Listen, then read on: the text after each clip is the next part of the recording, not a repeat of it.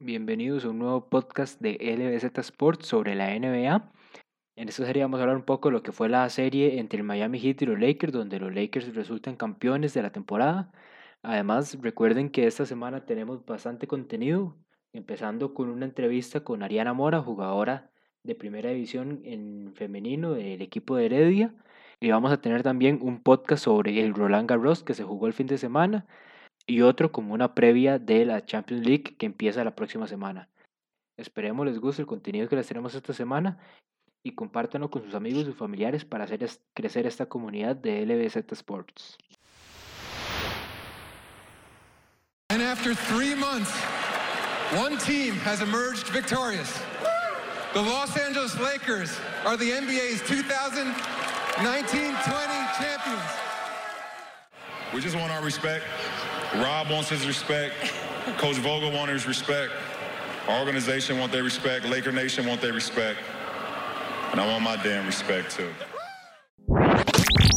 LBZ Sports. LBZ Sports.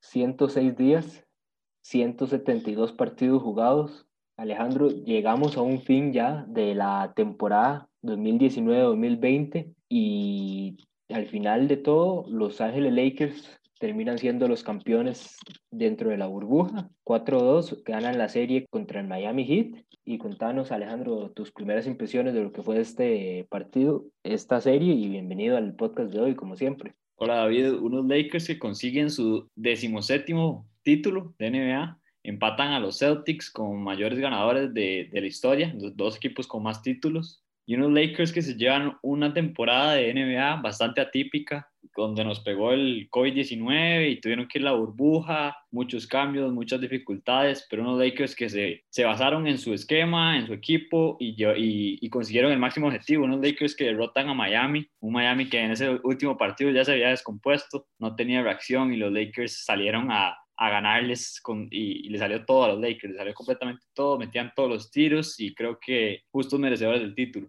No hay dudas de que los Lakers, en cuanto a merecimiento de este título, pero sí hay que destacar bastante la actuación de Miami, que a pesar de tal vez no tener un jugador del calibre ni de Anthony Davis ni de LeBron, y dos lesiones que los afectó bastante en ese primer partido, tanto Goran Dragic como Bam Adebayo dieron la pelea y por lo menos nos dieron una final entretenida. Sí, completamente, nos dieron una final bastante vistosa, no tan vistosa como las anteriores, creo que está un poco desnivelada la balanza, pero del lado de Miami hay que rescatarles una gran temporada, una gran temporada donde la próxima temporada Miami va a llegar como uno de los favoritos al título, porque ya demostró lo que puede hacer. Sí creo que le favoreció la burbuja, le favoreció el efecto burbuja porque yo no veía a Miami tan fuerte antes de la burbuja y en la burbuja se doparon. Increíble lo de Miami, pero algo que tiene muy positivo este equipo es que tiene demasiados jugadores buenos, tiene demasiados jugadores jóvenes buenos, demasiados tiradores y se complementa muy bien con los veteranos que son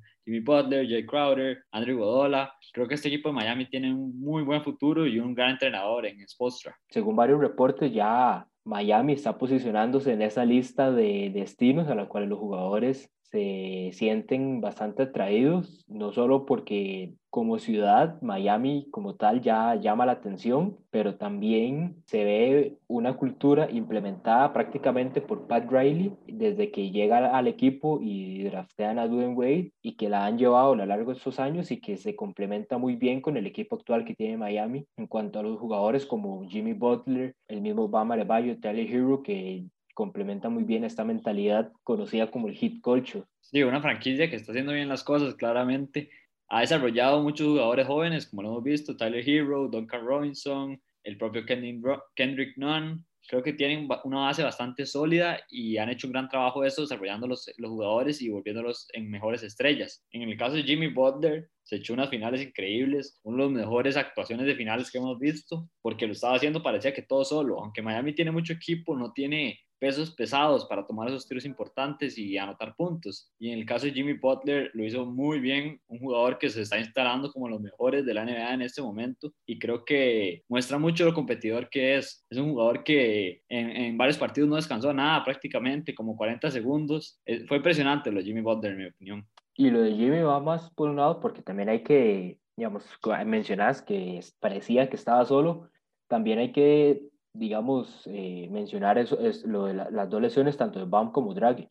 Dragic venía siendo un jugador que era el máximo anotador del equipo antes de llegar a las finales. Entonces, de cuando tú, uno de tus máximos anotadores que ya te estaba promediando unos 20 puntos, tienes que ver de dónde sacas esa, esa producción y también que otro de tus máximos anotadores en Bamare Bayos también se lesiona en el primer juego. Entonces ahí eh, vemos que jugadores como Kelly Olynyk por momentos tuvieron que tomar un poco en un rol más ofensivo. Kendrick Nunn, eh, el mismo Duncan Robinson pudo, tuvo un partido con 27, 25 puntos. Tal vez retomemos un poco y veamos un poco la tónica que cada partido nos da, por así decirlo. Tenemos un primer partido en el que los Lakers anotan 11 triples en sus primeros 17 intentos y ahí es donde Miami se le va por completo el partido Sí, unos Lakers que se vieron bastante dominantes en ese primer partido y parecía que empezaban con el pie derecho completamente y parecía que Miami no tenía reacción contra estos Lakers. Y es que los Lakers están muy armados, tienen como hablamos esas dos figuras en LeBron James y Anthony Davis, que esta temporada le favoreció mucho a Anthony Davis porque no llegó con ninguna lesión hasta finales, algo que no le pasaba hace mucho tiempo. AD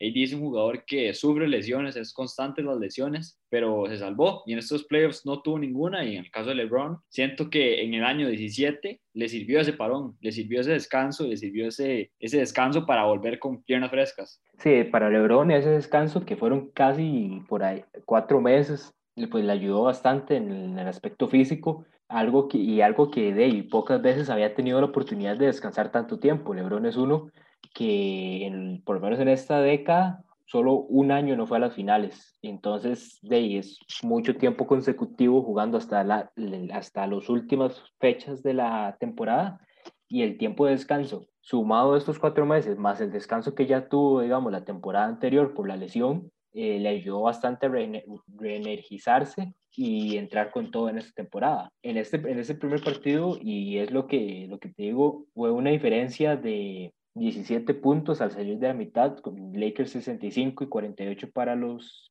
para el Heat, y eso de los triples fue algo que para, en este primer partido mató a Miami por completo. Sí, algo importante también, David, de este primer partido es que sufren las lesiones de Miami, sufre la lesión de Bama de Bayo del hombro y de Goran Dragic del pie, dos lesiones bastante delicadas, dos jugadores muy importantes, como decíamos los dos, este equipo de Miami lo que tiene más positivo es que tiene muchos jugadores, pero cuando esos se van cayendo es más complicado y pasamos un juego 2 donde Miami vuelve otra vez con su estrategia de zona que le había servido en estos playoffs, le había servido bastante y lo que buscaba era dejar fuera a ID y favorecerle en, defensa, pero no, funciona. No funciona para nada porque Anthony Davis hizo una fiesta en la pintura. Sí, como mencionas, la, la zona Miami la venía implementando eh, en las series anteriores y si vemos bien, de ahí hay una gran diferencia entre los equipos que enfrentaron antes. La, las defensas son para limitar el juego interno del equipo. Entonces, Miami, el propósito de Miami era que tiren de tres, que de todas formas a lo largo de la temporada no les había ido bien en ese aspecto a los Lakers, pero eh, esta defensa de zona con todos los cambios defensivos que se van haciendo, pues se puede quedar ahí tal vez un enfrentamiento con Anthony Davis y que termine siendo marcado por un Kendrick Nunn o un Duncan Robinson. Y ahí fue el aspecto que Anthony Davis, como decís, explotó y hizo fiesta en este, en este partido. Si vemos en las series anteriores, no habían tenido un, rival como el nivel de Anthony Davis. El poste de los Celtics es Daniel Tice, el poste de los Bucks, más que todo, es Brook López y pasa más tiempo afuera de la zona pintada. Entonces, en esos enfrentamientos tal vez le sirvió más, pero para este ya la zona eh, no iba a servir. Sí, en este partido Anthony Davis anota 32 puntos, 14 rebotes. En el caso de LeBron James, 33 puntos, 9 asistencias, 9 rebotes. Dos jugadores que explotan completamente y del lado Miami les costó más. Les costó más porque lo que decíamos, tienen que haber muchos jugadores que anoten bastantes puntos para hacerle para contrarrestar a esos dos estrellas que tienen los Lakers. En el caso de Jimmy, 25, 3 asistencias, 8 rebotes, buen partido, pero no le dio a Miami para, para, darle un golpe de autoridad a los Lakers. Y ya en el tercer partido es donde vemos que tal vez Jimmy Butler se percata porque vemos que Jimmy a lo largo de la temporada nunca necesitó, o Miami nunca necesitó que Jimmy fuera un jugador dominante en, la, en lo ofensivo y que, como dicen famosamente, se echara el equipo a hombros, se montara eh, y fue el que liderara la ofensiva del equipo. Y eso es algo que Jimmy se precata y que Miami, uno, hace muy buena defensa contra Anthony Davis, haciendo ahora el cambio a, a la personal. Y Jimmy pues toma la batuta y, y, vemos que 40 puntos, 3 asistencias, 11 rebotes. Y ya ahí Jimmy es como si encendiera el, el switch y dijo, nosotros no nos vamos a ir sin por lo menos ganar un partido. Sí, increíble. Algo que me recordó mucho este partido de Jimmy fue el de Allen Iverson, igual contra los Lakers. Saca a los Sixers y le pone un juego a los Sixers, pero algo que, que no se veía constante porque era muy difícil esos Lakers y lo vemos en este año también, muy difícil con estos Lakers. Y en el caso de Anthony Davis, acordémonos que sufre problemas de faltas al principio del partido también, sufre problemas de faltas y tiene que estar afuera del campo y eso influye en el partido también, donde, donde Potter explota y tiene un legítimo partidazo. Recordamos ese cuarto partido donde están los Lakers 2 a 1 arriba, entrando y buenas noticias para Miami Heat, vuelve Bama de Bayo, después de que Jimmy Butler tuvo un gran partido el pasado para sacar esa primera victoria, vuelve de Bayo, pero vemos a los Lakers otra vez dominantes, un Jimmy Butler que vuelve un poco a la producción que tenía antes, que como dice David, no es solo anotador, un poco de todo, y en el caso de los Lakers, otra vez LeBron James, 28 puntos, 8 asistencias, 12 rebotes, Anthony Davis, 22 puntos, 9 rebotes, otra vez la dupla de los Lakers les pasa por encima. Sí, y también de ver que Bam, si bien vuelve en este partido, yo no lo sentí tal, obviamente, pues estaba fuera por una lesión y yo lo sentí, la verdad, bastante limitado en un aspecto en el que por momentos, y recuerdo una imagen que termina de defender a Anthony Davis y el mismo Vara de Bayo por un momento pareciera sostenerse el hombro eh, mientras está en cancha y siento que eso lo limitó un poco para este encuentro. Igual Miami estuvo bastante cerca en este partido, vemos un, una victoria de los Lakers por apenas seis puntos y que tal vez unas cuantas decisiones de Miami fueron, unos cuantos errores fueron los que le, le dieron el, la victoria a los Lakers. Y en un quinto partido, pues volvemos ahora con, de nuevo con Jimmy Butler echándose el equipo al hombro. Y en este partido recibe un poco más de ayuda de Duncan Robinson, especialista desde la zona de tres para Miami, que anota 26 puntos con 7 triples. Y si la estadística no me falla, Robinson es el tercer jugador en la historia de Miami que consigue por lo menos 7 triples en unas finales. Sí, Duncan Robinson explota este partido con la, el arma más importante que tiene, que como dice David, es el triple. Claramente Duncan es un tirador de tres y en este partido lo hace muy efectivamente. El que poco vimos en esta final fue Tyler Hero, no tuvo ningún partido explosivo, pero eso fue por las grandes marcas que le puso los Lakers con Rayon Rondo y KCP. Creo que este partido se lo lleva Miami, pero del otro lado, Lakers LeBron James ha hecho un partidazo, 40 puntos, 7 asistencias, 13 rebotes y Anthony Davis con 28 puntos. Y LeBron hacía un poco lo que hizo Jimmy Potter en ese juego 3, pero no le salió. Miami toma, toma Miami recupera un partido 3 a 2 arriba los Lakers y vamos al juego 6.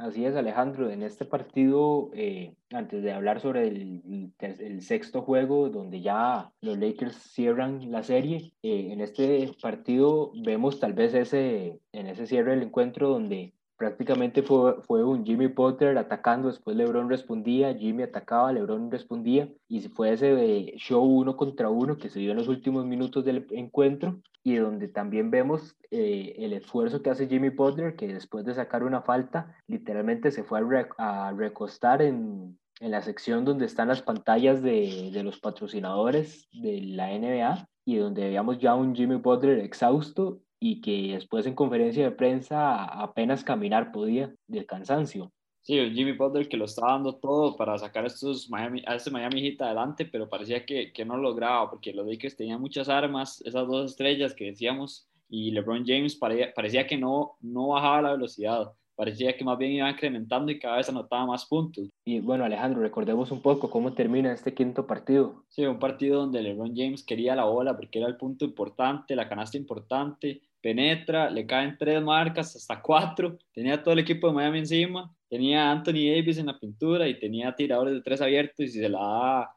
a su tirador de tres de confianza, el jugador que, que, llegó aquí para tirar triples, que venía a ser campeón de Toronto y se la da a Danny Green abierto para tres y algo increíble, Danny Green nunca falla triples abiertos y lo falló. Le queda el rebote a los Lakers, cae en manos de Marquise Morris y se lo comieron los nervios porque se la tiró tratando de tirarse el Anthony Davis, la tira completamente afuera y se le va el partido a los Lakers. Yo con eso de Danny Green, pues si bien esta temporada no, tal vez el triple le ha costado de cierta forma. Es un jugador que ya tiene reputación, entonces siento que por ese lado es donde LeBron dice, voy a darle la oportunidad. Y en tal caso, Danny Green estaba completamente abierto. El, el jugador de Miami más cercano estaba todavía como unos tres pies abajo de la zona de la línea del tiro libre. Y ahí es donde, y donde uno dice, hey, cualquiera en esa posición, cualquiera lo tira, aunque, eh, tal vez no estés en tu mejor noche. Y pues como vimos, Danny Green en esta oportunidad no logró encestar, pero aún así seguía siendo un buen tiro. Y con esto nos vamos entonces a un juego 6, donde ya los Lakers, desde que empieza el partido, defensivamente muy conectados y dominan el partido, incluso sosteniendo a Miami a 36 puntos en la primera mitad. Y unos Lakers que salen con todo, todos jugando increíble en realidad, o sea, Caruso jugando muy bien, Rayo Rondo jugando bien, Dwight, eh, AD, LeBron, parecía que todo le estaba saliendo a los Lakers y se comienzan, comienzan a anotar muchísimos puntos y como dice David, defensivamente estaban perfectos y parecía que no había eh, reacción de Miami, se van arriba hasta 20, 30 puntos creo eh, cuando van a la segunda mitad. Creo que los Lakers toman completamente el partido y lo dominan. Y ya con esto pues cerramos los Lakers campeón, ¿verdad? Te voy a preguntar algo Alejandro, ¿vos cómo viste tal vez ese discurso de LeBron al momento de recibir el, el MVP de las finales, donde empieza a decir que la, la franquicia, el equipo, eh, merece el respeto, que Ginny Boss merece el respeto, que Rob Pelinka merece el respeto y que él mismo también merece su respeto. LeBron James, que gana su cuarto título de jugador más valioso de las finales y es el primer jugador a hacerlo con tres equipos diferentes. Eh, LeBron James dominó completamente estas finales. Eh, muchos partidos con triples dobles y triples dobles con 40, 30 puntos. Creo que es merecido. AD también tuvo una gran serie, pero creo que lo de LeBron James llama más la atención y, puso mejores números, más importante para el equipo. Sí, Alejandro, y bueno, vos que sos ya al final de toda la temporada, vamos a revelarlo, Alejandro, que es fan de los Lakers y que, bueno, no, no por, por ciertos momentos eh, no, no, ha sido muy fan de LeBron, en, sus, en otras de sus etapas de su carrera y ahora con los Lakers te ha empezado a, gustar un poco más. Eh, pero que vos cómo ves este título y, es, y esta serie para el, el, legado ya extenso que tiene LeBron en la NBA? Es que es complicado el caso de LeBron porque este título mucha gente diría que ya lo pondría en la conversación del GOAT con Michael Jordan y que ni siquiera ese título, que antes de eso ya debería estar, que ya está. LeBron James es indiscutiblemente top 3 de, de la historia. O sea, creo que no hay forma de decir que no. Creo, top 5. Si, si no lo quieren poner en el top 3, no pueden dejarlo fuera del top 5. Pero es un jugador que ha estado como los mejores de la historia y lo ha hecho con diferentes franquicias y eso le da mucho mérito, creo. Pero algo, algo tiene LeBron que mucha gente no lo quiere. Mucha gente no le da, como dice él, que quiere el respeto, mucha gente no le da el respeto y mucha gente no lo admira.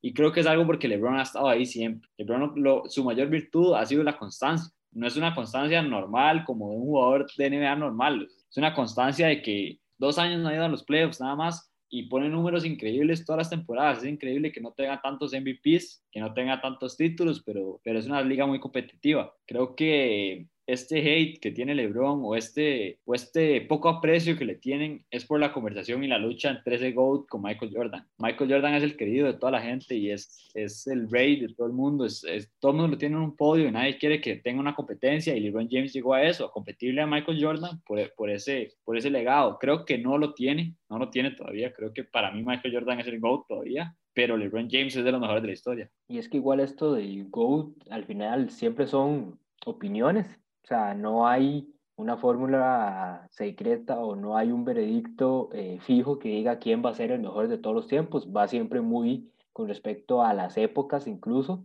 pero hay que, sí hay que destacar que pues LeBron es algo que pocas veces vamos a ver en la NBA y aún así, viendo a LeBron como uno de los mejores jugadores, hay muchos jugadores que a futuro también se pueden meter en este tipo de conversaciones. No, vamos no, es por decir que esto va a pasar, pero digamos, un Luka Doncic, viendo lo que ya está haciendo con la edad que tiene, un Jason Tatum, eh, con una franquicia como los Celtics, hay incluso jugadores que ahorita pueden estar en, en high school o en universitario y, se ven, y tienen mucho potencial. La NBA, digamos, va a seguir y con los años van a venir nuevos jugadores, nuevos talentos y, y, que a lo largo de sus carreras y pueden tener eh, también mucho impacto y muchos reconocimientos. Sí, exactamente, pero creo que eso es lo más importante, eso es lo que más le ha costado a LeBron. Cuando esos jóvenes vengan a la NBA y busquen una figura para, para relacionarse y para idolizar,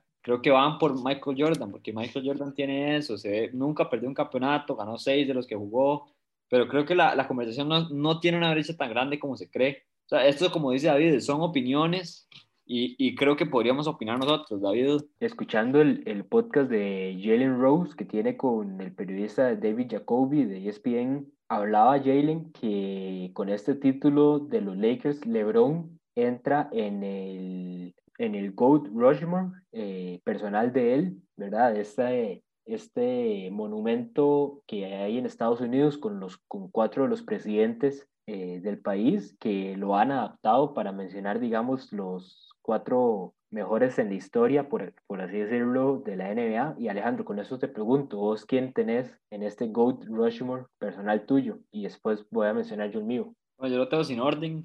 Tengo a LeBron, a Michael Jordan, a Karim Abdul-Jabbar y tengo a Bill Russell. A Bill Russell no me encanta, la verdad.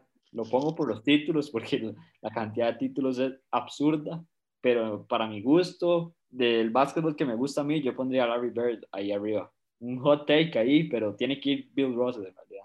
Yo, en el personal mío, algo que yo en lo personal tomo mucho en cuenta cuando toda esta conversación del, del mejor de todos los tiempos, aparte de ver títulos y ver también estadísticas y todo esto, a mí en lo personal me gusta también tomar en cuenta el impacto como tal que tienen los jugadores dentro de la NBA. Si vemos un Bill Russell, eh, fue un, un, un, cambio por completo en la NBA donde se empiezan a integrar las personas afroamericanas. Pues tenemos una de las primeras dinastías con Bill siendo la principal figura del equipo y por eso Bill es una de mis opciones. Después viene un Magic Johnson y un Larry Bird que también la NBA venía, por así decirlo, en picada y se habla mucho de que esta rivalidad Larry y Magic es lo que salva a la NBA en la década de los 80 y por eso yo meto por encima de Karim a Magic Johnson en mi, en mi monte Rushmore. Y ya después los últimos dos, como los que ya vos mencionás, es Jordan y LeBron. Jordan eh, también en los 90 es donde ya eh, la NBA se populariza más allá de Estados Unidos, incluso viendo eh, en el documental Last Dance, donde Jordan incluso estando en Europa, los gimnasios se llenaban, el, el, autobús iba al repleto de gente alrededor y ahora con LeBron pues eso, es ese otro jugador que pocas veces se va a ver en la historia de la NBA y ese jugador que marca más que todo esta década de los 2010. Vemos que desde que arranca la década, LeBron entra a las finales en 2011, eh, termina su última final en la década con Cleveland en 2018 y ahora en la década de 2020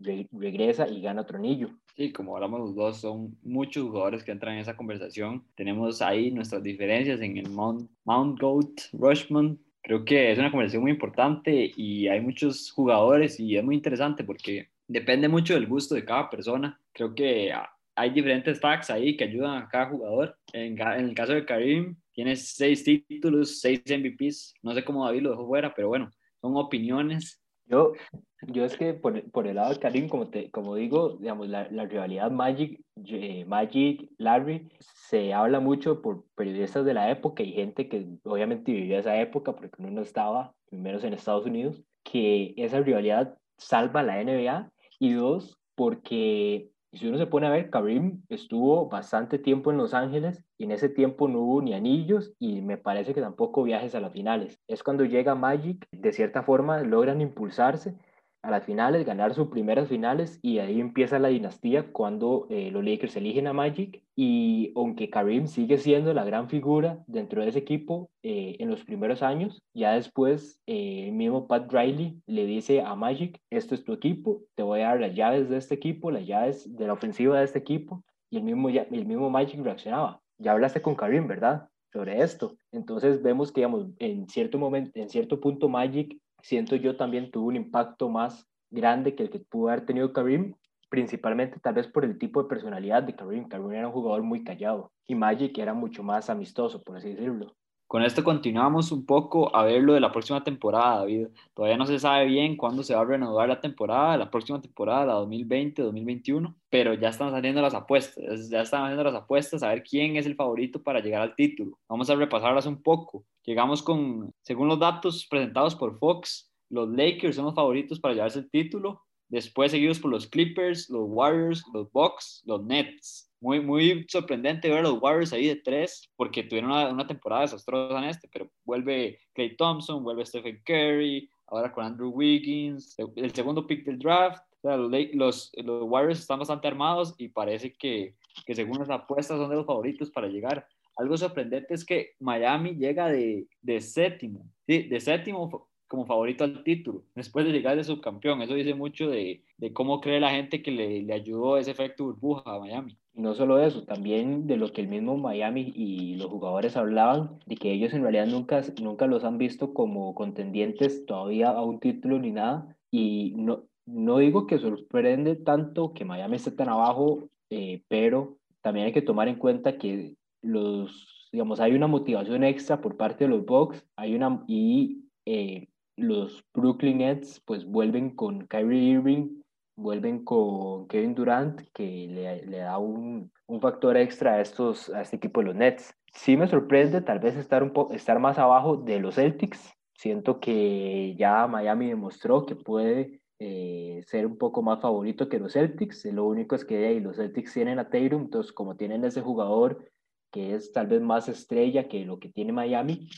eh, las apuestas tal vez van a inclinarse más por ese lado. Pero, y por parte de los Warriors, pues como mencionas, un equipo que ya en el pasado ha demostrado lo que es capaz y hay que ver ahora eh, cómo regresan, cómo vuelve Steph Curry, cómo vuelve Clay Thompson, que siento tal vez vayan a tener un arranque un poco lento porque son jugadores que tienen mucho más, más tiempo todavía de no jugar eh, competitivo, pero que si, como dicen, todo sale bien para ellos, pues pueden volver a estar en, en unas eventuales finales. Sí, eso que dice David me parece muy importante. Creo que los Warriors de fijo van a tener un comienzo lento. No creo que estos Warriors lleguen a dominar desde el primer minuto, porque como decimos, de Clay Thompson viene una lesión, Stephen Curry en una lesión, Andrew Wiggins es nuevo con el equipo, van a tener un, un, un rookie bastante alto, bastante talentoso, pero de nuevo en el equipo. Entonces este equipo va a ir creciendo poco a poco y mientras no le afecten estas lesiones, este equipo, los Warriors, es muy, muy peligroso. Y en el caso de los Clippers, creo que los Clippers tienen que llegar a esas finales de conferencia o mínimo, mínimo finales de conferencia, pero ese equipo tiene que apuntar a ser campeón de la NBA. Así es, y más porque ya bueno, lo, lo, que pasó con esta temporada y de, el hecho de que los Clippers como tal de, es uno de los pocos equipos que nunca en su historia ha estado en unas finales de conferencia. Entonces, de, yo creo que ya como franquicia vendría siendo hora que se empiecen y más con los, el nivel de jugadores que tienen. Que hay que ver en el caso de este equipo eh, qué cambios se hacen en la plantilla. Por lo menos uno, Montrezl Harrell, eh, es agente libre, entonces hay que ver qué otros cambios se pueden ocurrir y qué jugadores pueden tal vez atraer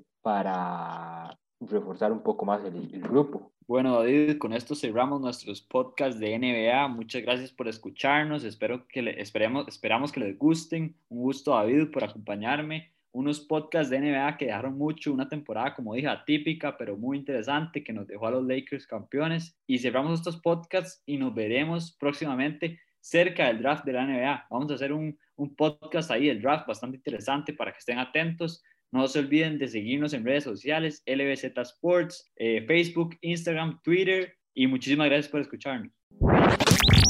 LBZ Sports. LBZ Sports.